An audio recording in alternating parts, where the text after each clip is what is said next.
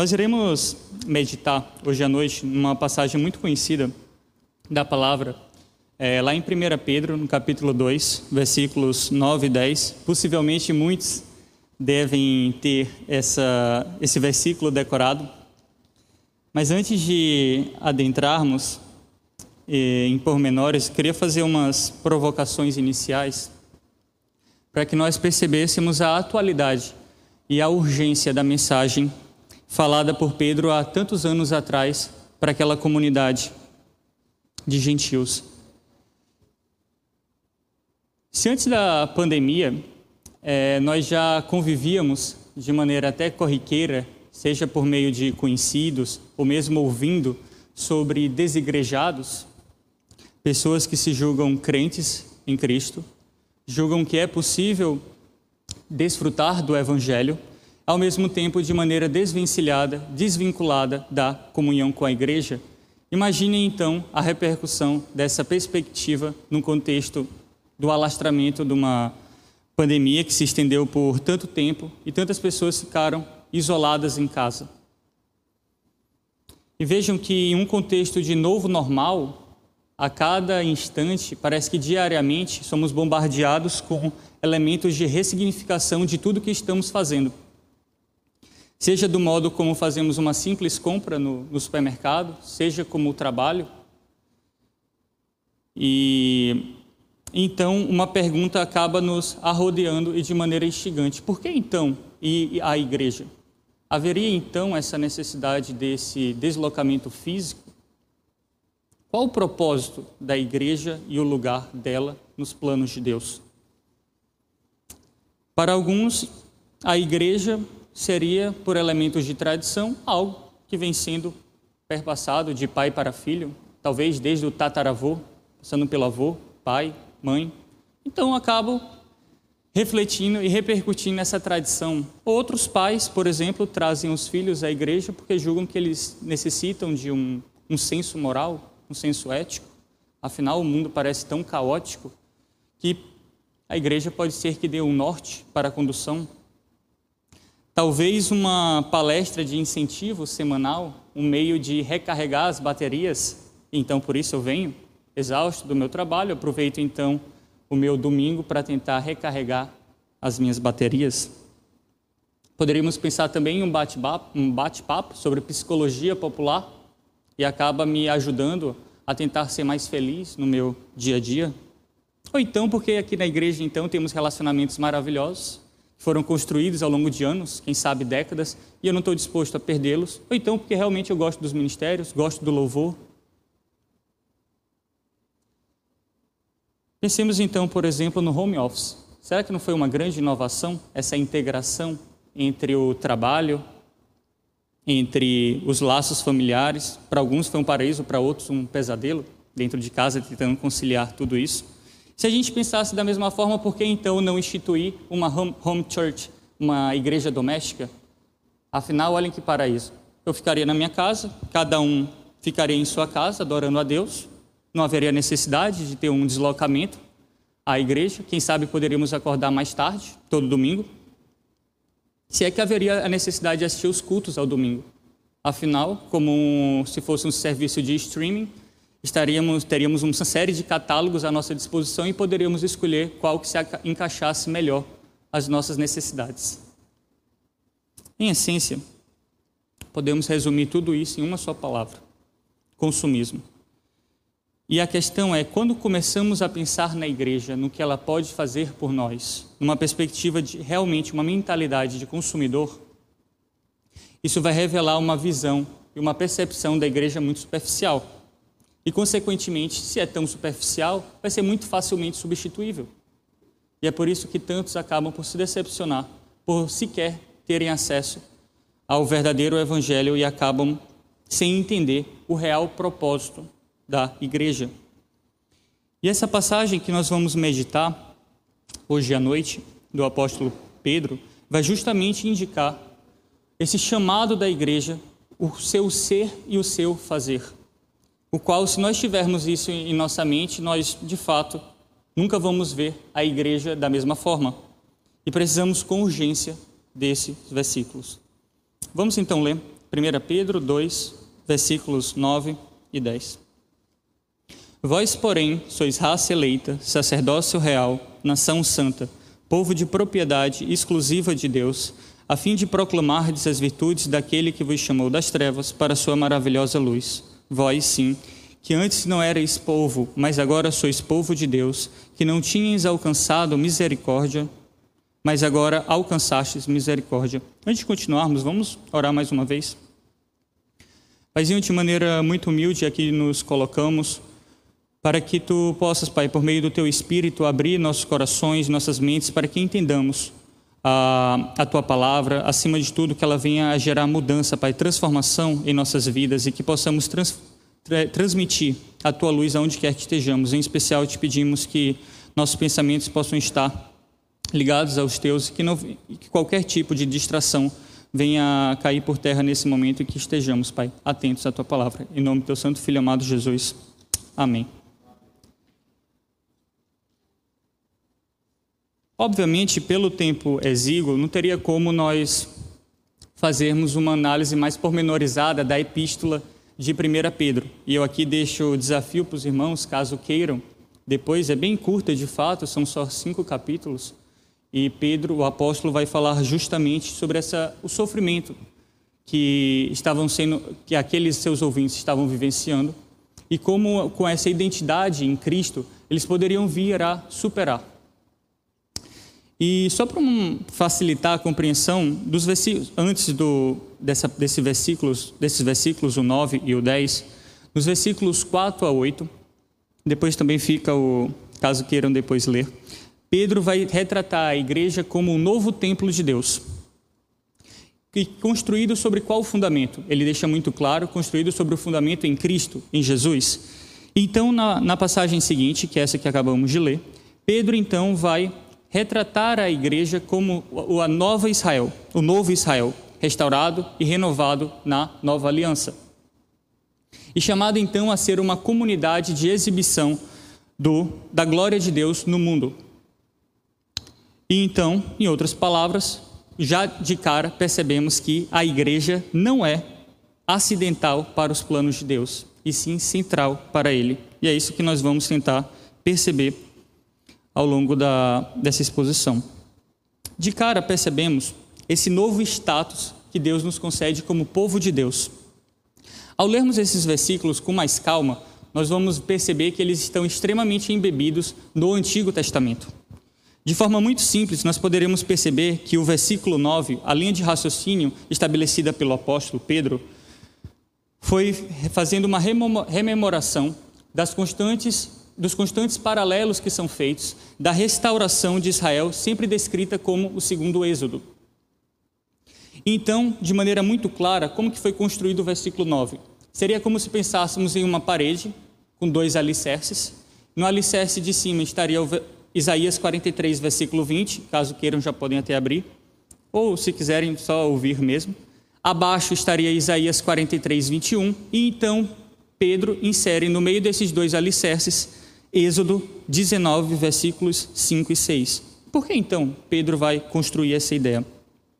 Justamente Pedro pretende mostrar essa identificação da igreja com Israel no Sinai, onde Deus separou e fez uma aliança com eles para torná-lo seu povo. Então, qual seria o pano de fundo desse do Antigo Testamento? Isaías 43, versículo 20. Eu vou ler esses três versículos, mas só vou enfatizar no paralelo que foi realizado pelo apóstolo. Os animais do campo me glorificarão, os chacais e os filhotes de avestruzes, porque porei águas no deserto e rios, no ermo, para dar de beber ao meu povo, ao meu povo escolhido. Ao meu povo, ao meu povo escolhido. Êxodo 19, versículos 5 e 6. Agora, pois, se diligentemente ouvirdes a minha voz e guardardes a minha aliança, então sereis a minha propriedade peculiar dentre todos os povos, porque toda a terra é minha. Vós me sereis reino de sacerdotes e nação santa. São estas as palavras que falarás aos filhos de Israel. Repetindo, sereis a minha propriedade peculiar dentre todos os povos, vós me sereis reino de sacerdotes e nação santa. E por fim, Isaías 43, 21. Ao povo que formei para mim, para celebrar o meu louvor. É muito claro a ideia de, de Pedro ao fazer essas referências ao Antigo Testamento, e ele sabia que seus destinatários conseguiriam estabelecer essas pontes, que, embora ao redor deles estivessem pessoas que estavam retratando como seres irrelevantes, sem o devido valor, ele deixa muito claro e exorta os irmãos a entenderem a característica de serem uma nova raça, de serem reis dos reis supremos, cidadãos de um reino divino e residentes de uma cidade celestial. E o que é mais incrível é que essa identidade maravilhosa também se aplica a nós. Afinal, nós também seríamos idênticos àqueles gentios. Então, como primeiro caráter, como primeiro aspecto a retratarmos, logo no início do versículo 9, raça eleita. Paulo, é, Pedro, então, ele vai conectar logo de cara os cristãos da Ásia Menor, justamente com a promessa de Deus de restaurar e renovar Israel, por meio de um segundo êxodo. E vejam que é, nós poderíamos citar vários exemplos. Os evangelhos e atos, em várias ocasiões, vão justamente fazer referências ao livro de Isaías para fazer essa retratação de Jesus como um novo e um melhor Moisés, que justamente liderou um segundo êxodo. Que segundo êxodo foi esse que Jesus liderou? Justamente da escravidão, do jugo da morte, por meio da sua própria vida, ressurreição. Veja, isso pode ficar muito evidente caso depois queiram olhar lá em Atos 7, quando tem a defesa de Estevão, e ele vai traçar dentro dos seus argumentos justamente essa perspectiva. E podemos já traçar também junto com o versículo 10. Pedro é, vai fazer aplicar uma linguagem do livro de Oséias a seus leitores. Quando, caso queiram também depois ter a oportunidade de meditar no livro, ah, é muito, muito nítido isso no, nas passagens de Oséias, esse intuito de que, que o profeta tinha que, que Deus, essa iminência né, dessa restauração de Israel após tê-los rejeitado. E por causa da idolatria de Israel, Deus então faz declarações duras a Oséias. É, vou ler, caso alguém queira depois também ler, mas em casa, Oséias 1, versículos de 8 a 10. Depois de haver desmamado a desfavorecida, concebeu e deu à luz um filho. Disse o Senhor a Oséias: Põe-lhe o nome de não meu povo, porque vós não sois meu povo, nem eu serei vosso Deus. Todavia, o número dos filhos de Israel será como a areia do mar, que não se pode medir nem contar. E acontecerá que no lugar onde lhes dizia, vós não sereis meu povo, se lhes dirá, vós sois filhos de Deus. Então é como se Pedro estivesse dizendo aqui no versículo 10 para aqueles seus ouvintes: Olha, Oséias está falando sobre vocês. E o que é surpreendente é que a restauração de Israel inclui esses cristãos gentios e, por consequência, também nós.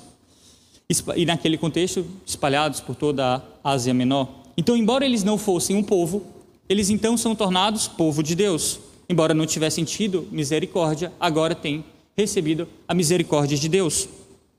Então, a igreja é uma nova raça, composta de muitas etnias escolhidas por Deus.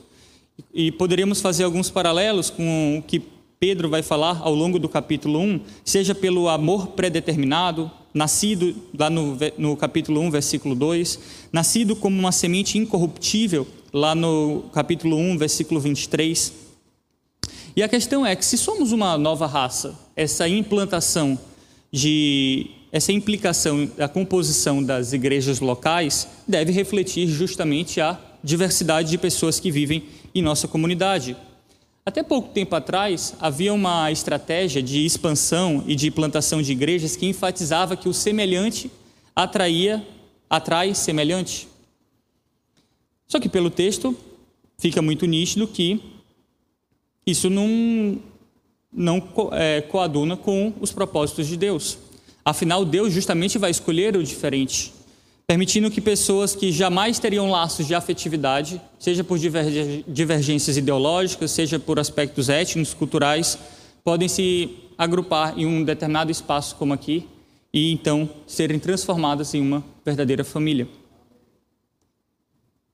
E para então a glória de Deus vai ser justamente exibida por meio da diversidade de pessoas reunidas por meio do evangelho. E isso vai justamente demonstrar o quê? a unidade do Evangelho.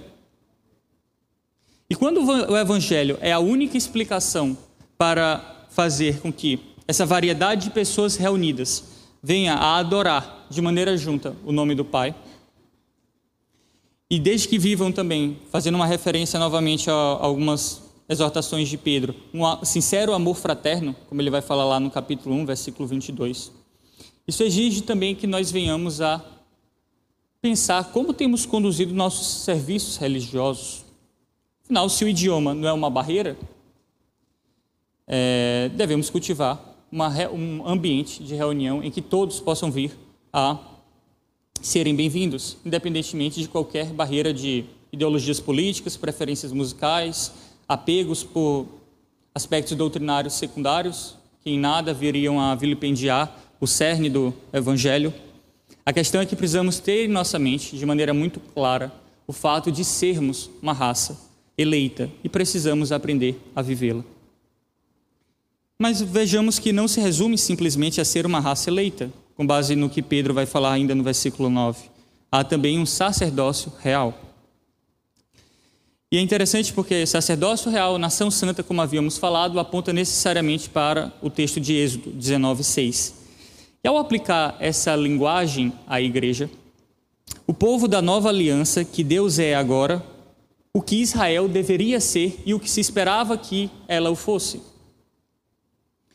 Então, como Israel da velha aliança, o povo da nova aliança é um sacerdócio real.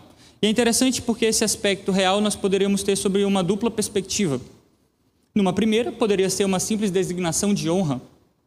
Afinal, estaríamos servindo como sacerdotes a um rei supremo. Mas também há uma outra conotação, que revelaria que a igreja tem uma função de governo no reino de Deus. E isso fica muito evidente em várias passagens, por exemplo, de Apocalipse.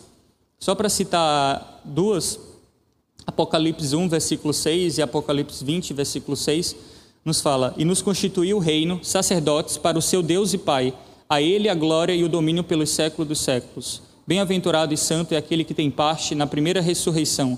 Sobre esses, a segunda morte não tem autoridade. Pelo contrário, serão sacerdotes de Deus e de Cristo e reinarão com ele mil anos. Vejam que ambos os aspectos desse caráter real são verdadeiros. Somos tanto os sacerdotes do rei, como também somos participantes do seu governo. E assim como um dia Deus chamou Israel como sacerdócio real para ser o mediador de bênçãos para com os seus povos vizinhos, para, da mesma forma a igreja é chamada para ser essa mediadora das bênçãos de Deus para todo o mundo e ao oferecer os sacrifícios espirituais de nossa vida para a glória de Deus, vamos mostrar ao mundo justamente a glória dele e a exuberante alegria de viver sobre o seu governo.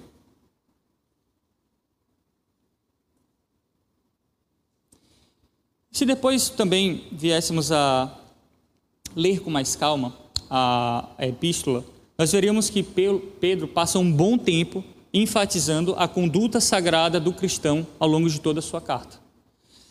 Isso porque nós não apenas representamos Deus, nós não somos somente representantes dele para o mundo incrédulo. Não se resume aí, há um plus ainda. E isso a gente percebe de maneira nítida ainda no versículo 9, na parte final, a fim de proclamardes as virtudes daquele que vos chamou das trevas para a sua maravilhosa luz. Então, como sacerdotes de Deus, também anunciamos as boas novas da salvação é, que Deus oferece em Jesus Cristo, para que todos os que se arrependem e creem possam vir a se tornar uma pedra viva nesse grande tempo em construção. Então, portanto, representamos Deus para o mundo. E esse fato dessa representação inclusive tem repercussões sobre as nossas orações. Vejam que Deus, lá no Pai Nosso, vai justamente nos ensinar que nós pedíssemos a Ele para que tornasse o seu nome santificado e implorasse que seu reino viesse. Então falamos com Deus sobre aqueles que conhecemos e amamos, que não o conhecem, pedindo que Ele glorifique a si mesmo, colocando-os em seu projeto de construção do templo eterno. Então, a oração é um meio pelo qual o Pai está realizando sua vontade divina e seu reino. Vejam que isso é motivo suficiente para que venhamos a superar qualquer perspectiva da oração como entediante. Afinal, se isso não motivá-lo, de fato, nada mais o fará. E a gente percebe com a condução dessas características levantadas por Pedro, como nossa visão é muito pequena do que é ser igreja.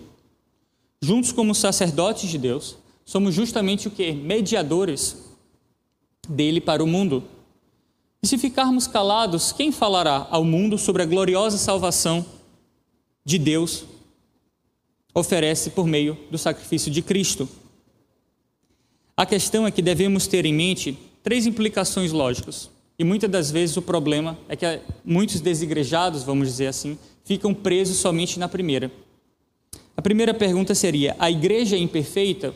Sim, a igreja é imperfeita. Deus está trabalhando na igreja para purificá-la? Sim.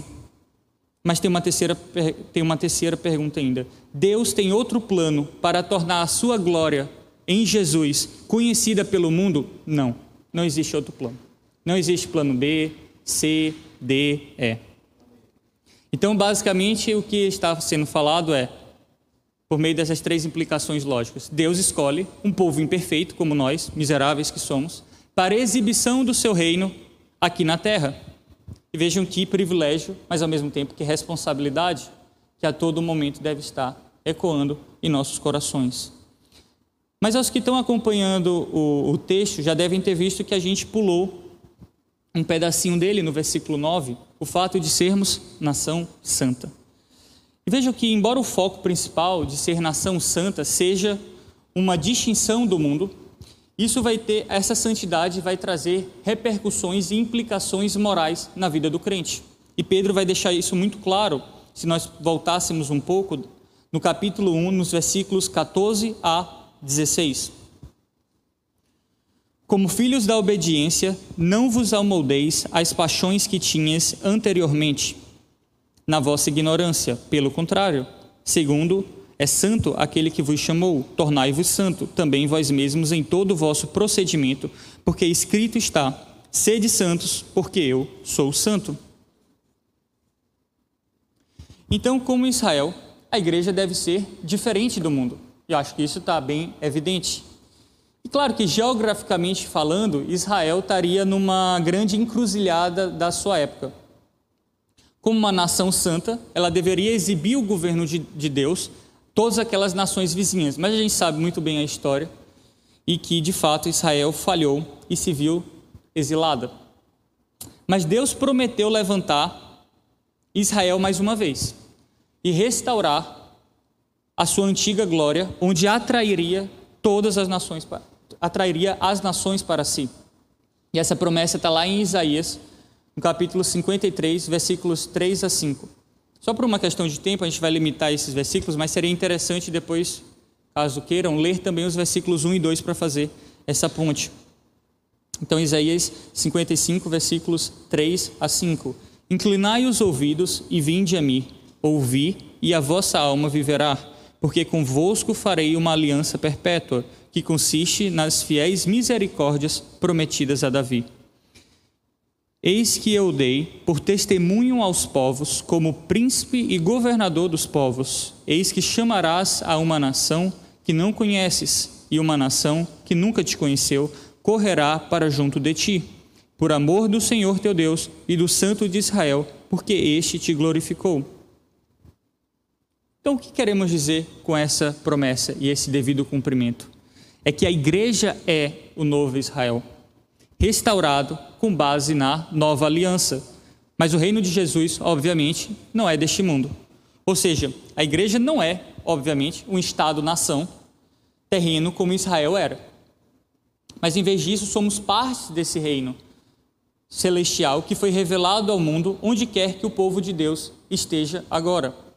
Então nos deparamos então com uma grande tensão. Afinal, devemos estar no mundo, mas não sermos dele.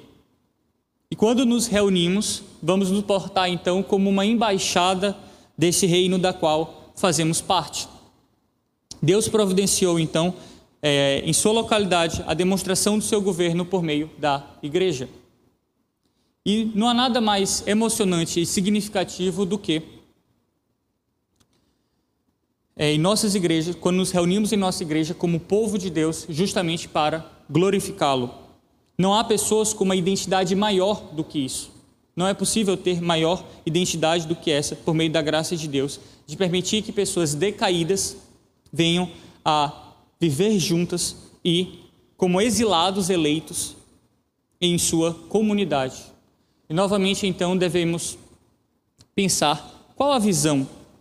Será que nossa visão da igreja é grande o suficiente e temos essa noção desse seu real propósito em nossas vidas? Será que conseguimos é, superar essa mentalidade consumista, passando a ter uma mentalidade de servos? E vejam que isso, às vezes, por mais que não verbalizemos com palavras, muitas das vezes nossos, nossos atitudes ou pensamentos tendem a refletir, vamos dizer assim, essas pequenas ciladas ao longo no, da nossa carreira espiritual. Só para encerrar, até mesmo por, por uma questão de tempo, gostaria de fazer duas perguntas para reflexão e que elas possam vir a incomodar o coração de todos nós, para que venhamos a ter essa dimensão do real papel da igreja. Como a explicação de, de Pedro sobre a igreja moldará e influenciará não apenas a nossa visão da igreja, mas o modo como nós participamos dela? O que nós pensaremos da próxima vez que passarmos ali pelas portas da IBP para nos reunirmos? E que esse, essa inquietação possa ecoar em nossos corações diariamente para que não venhamos a alimentar justamente essa postura consumista, ainda mais agravada em alguns elementos, como a gente tentou ilustrar inicialmente, da pandemia. Amém.